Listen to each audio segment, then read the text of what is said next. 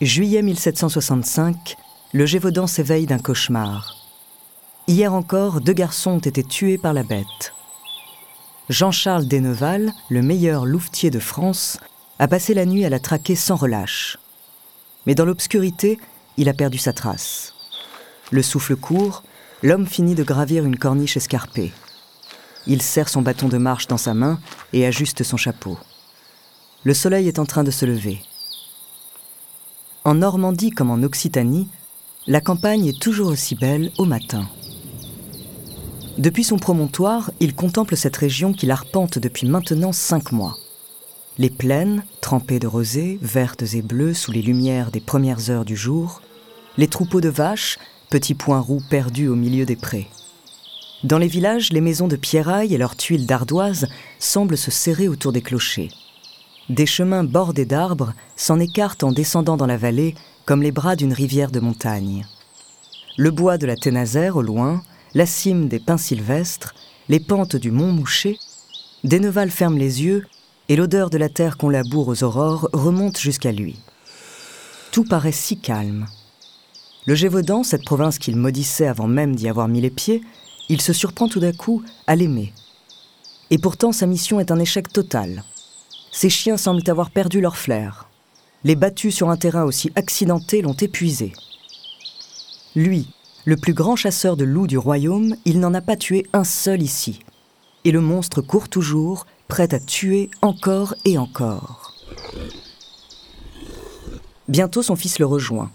Il porte une lettre du roi adressée à son père. Son absence de résultat a déçu la couronne et il est rappelé en Normandie.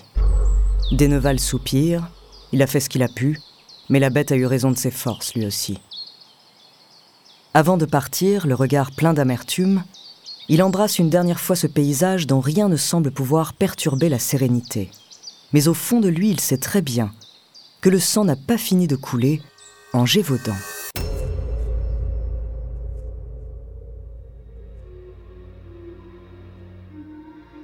Bonjour, je suis Andrea Brusque, bienvenue dans Les Fabuleux Destins. En quatre épisodes, je vais vous raconter l'histoire d'une étrange créature qui a terrifié la France du XVIIIe siècle. Aussi cruel qu'insaisissable, ce monstre qu'on croyait envoyé sur Terre par le diable en personne a laissé derrière lui de nombreux cadavres. Son nom, la bête du Gévaudan. Du désespoir de la population à la fin des attaques, découvrez la troisième partie de son mystérieux destin.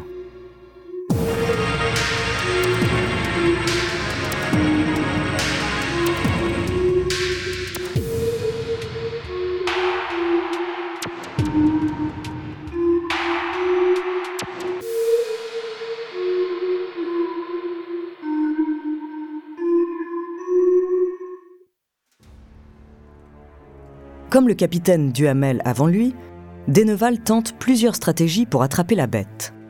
Pendant cinq mois, il organise des battues dans tout le Gévaudan, essaie de la prendre en embuscade et fait même empoisonner les cadavres des victimes en espérant que le monstre vienne à nouveau les lécher, mais en vain. À la cour de Louis XV, on s'agace.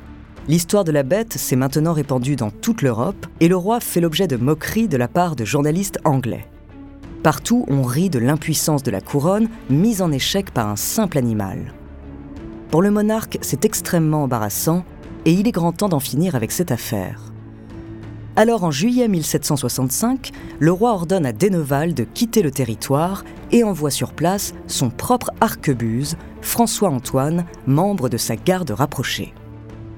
L'homme lui a déjà sauvé la vie à de nombreuses reprises, c'est son garde du corps, pour ainsi dire, et Louis XV lui fait totalement confiance. On lui prête une dizaine de chiens issus des chenils royaux, ainsi qu'une compagnie de tireurs très expérimentés. Au grand mot les grands remèdes, François-Antoine doit réussir en Gévaudan, il n'a pas le choix. Alors que les meurtres continuent, il balaie les zones les plus touchées par le fléau dans la région. Mais pendant tout l'été, la bête lui échappe jusqu'au 20 septembre. Ce jour-là, il est averti qu'un gros loup rôde dans les bois de l'abbaye royale des Chazes, un territoire qui n'a pourtant jamais signalé d'attaque auparavant. François-Antoine s'y rend immédiatement, accompagné de nombreux chasseurs et d'une quarantaine de tireurs. Ils encerclent le domaine, pénètrent dans la forêt et lâchent les limiers. Pendant plusieurs heures, le loup est rabattu par les chiens jusqu'à se retrouver juste en face du porte-arquebuse. François-Antoine saisit sa canardière et tire une première fois. L'animal est touché, mais il se redresse aussitôt et se rue sur lui. L'homme n'a pas le temps de recharger son arme, il dégaine un couteau, prêt pour un corps à corps avec la bête. Quand soudain, un garde-chasse surgit d'un fourré et abat la créature d'un plomb de carabine. L'énorme loup s'effondre, mort. Les jours qui suivent, le cadavre est montré à plusieurs villageois, témoins ou victimes rescapées de la bête. Et la plupart sont formels. Il s'agit bien du monstre qui terrifie la région depuis plus d'un an. Le loup est ensuite empaillé, puis transporté jusqu'à Versailles et présenté au roi. Désormais c'est officiel, la bête du Gévaudan est morte. François-Antoine quitte la province avec les honneurs de la cour, l'affaire est close, les journaux arrêtent définitivement d'en parler, et l'automne 1765 passe sans qu'aucune agression suspecte ne soit déclarée. Fin de l'histoire Pas tout à fait. Avant de continuer cet épisode, nous voulions vous remercier pour votre écoute. Si vous voulez continuer de nous soutenir, abonnez-vous à la chaîne Bababam Plus sur Apple Podcast, cela vous permettra une écoute sans interruption. Ou bien écoutez ce message de notre partenaire sans qui ce podcast ne pourrait exister. On se retrouve tout de suite après.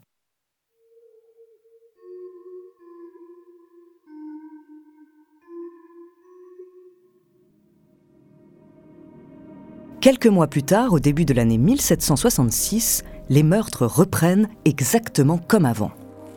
Une bergère et ses enfants sont éventrés, un garçon vaché mordu au cou succombe à ses blessures, un autre est décapité. Mais cette fois, plus personne ne vient en aide au Gévaudan. Le roi ne veut plus entendre parler de cette histoire ridicule et de cette créature que son porte-arquebuse a déjà tuée. Les habitants de la région n'ont qu'à se débrouiller eux-mêmes. Alors sur place, on continue les battues sans succès et on prie. L'année 1766 s'écoule, puis l'hiver et le printemps 1767. Et la bête est toujours là. Chaque mois, une ou deux nouvelles victimes, parfois plus encore si le monstre a faim. Il arrive que certains chasseurs l'aperçoivent et lui tirent dessus. Mais la bête finit toujours par se relever et s'enfuir dans la forêt, comme si elle était immunisée contre les balles. Dans les villages, on désespère. Après trois ans de malheur, faut-il se résoudre à accepter la situation? Après tout, si c'est vraiment la main de Dieu qui s'abat sur la région, tous les efforts sont inutiles. Le Gévaudan est peut-être tout simplement maudit.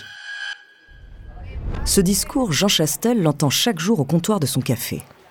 C'est un cabaretier du coin, approchant la soixantaine. Petit, rougeau, trapu, les sourcils broussailleux et les joues couvertes d'une épaisse barbe, il pense différemment, lui. Il faut dire qu'il est aussi chasseur à ses heures perdues et loin d'être un mauvais tireur. La bête, on finira bien par la voir. Et plutôt qu'on le pense. L'entendent murmurer parfois certains de ses clients.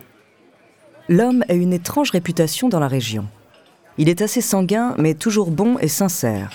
Il a fait de la prison, et pourtant, compétence rare pour l'époque, il sait lire et écrire. On dit de sa mère qu'elle était une sorcière et de lui qu'il aurait hérité de certains pouvoirs magiques. Depuis trois ans, Chastel participe à quelques battues, mais il observe surtout. Il a vu le capitaine Duhamel s'obstiner dans la région, le louvetier d'Enneval battre la campagne impuissant, François-Antoine, le porte-arquebuse du roi, s'attribuer la mort de la bête après avoir tué un simple loup. Et au printemps 1767, il décide de passer à l'action. Le 19 juin, une chasse est organisée au Mont Mouchet, dans le bois de la Ténazère. Jean Chastel y participe en tant que volontaire. Vers midi, il s'installe sur une grosse pierre à la lisière de la forêt et charge son fusil. Une balle, cinq chevrotines. Et puis, il attend, au soleil. Autour de lui, la brise fait danser les pâquerettes. L'air est tiède, le ciel est dégagé. Une mésange occupée à construire son nid fait des allers-retours. Et en bordure du sous-bois, un cercle de girolles profite de l'ombre d'un grand chêne. Les heures passent. Chastel finit par fermer les yeux et s'endort en écoutant le chant des cigales. Soudain, un craquement de feuilles le tire de son sommeil. Ça venait de la forêt. Quelque chose a bougé là, dans les broussailles. Par réflexe, sa main se pose sur son fusil.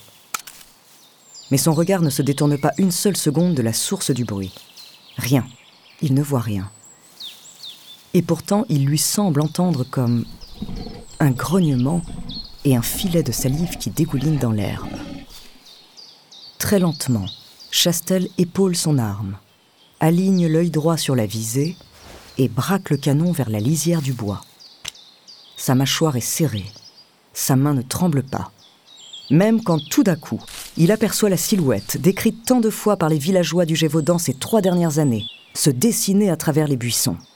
Beaucoup plus grand qu'un loup, le poil roux, une raie noire sur le dos, blanche sur le ventre et la gueule énorme, c'est la bête. En voyant le chasseur, la créature s'arrête et le fixe de ses yeux jaunes. Une lueur passe dans son regard comme si elle le reconnaissait. L'homme et l'animal se font face. Un instant suspendu entre deux mondes, à la frontière du rêve et de la réalité. Puis...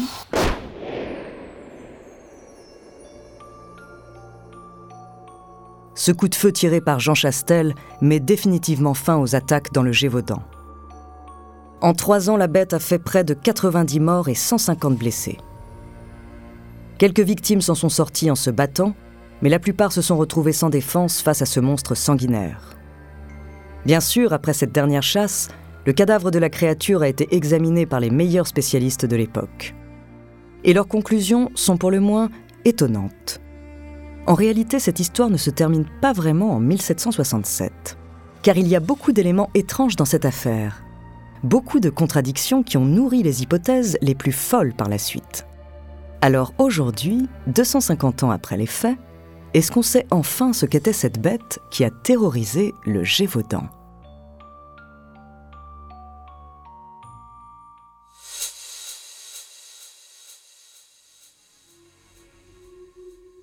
Merci d'avoir écouté cet épisode des Fabuleux Destins, écrit par Elie Oliven, réalisé par Raphaël Menou. Dans le prochain épisode, je vous parlerai des différentes théories sur la nature de cette étrange créature. En attendant, si cet épisode vous a plu, n'hésitez pas à laisser des commentaires et des étoiles sur vos applis de podcast préférés.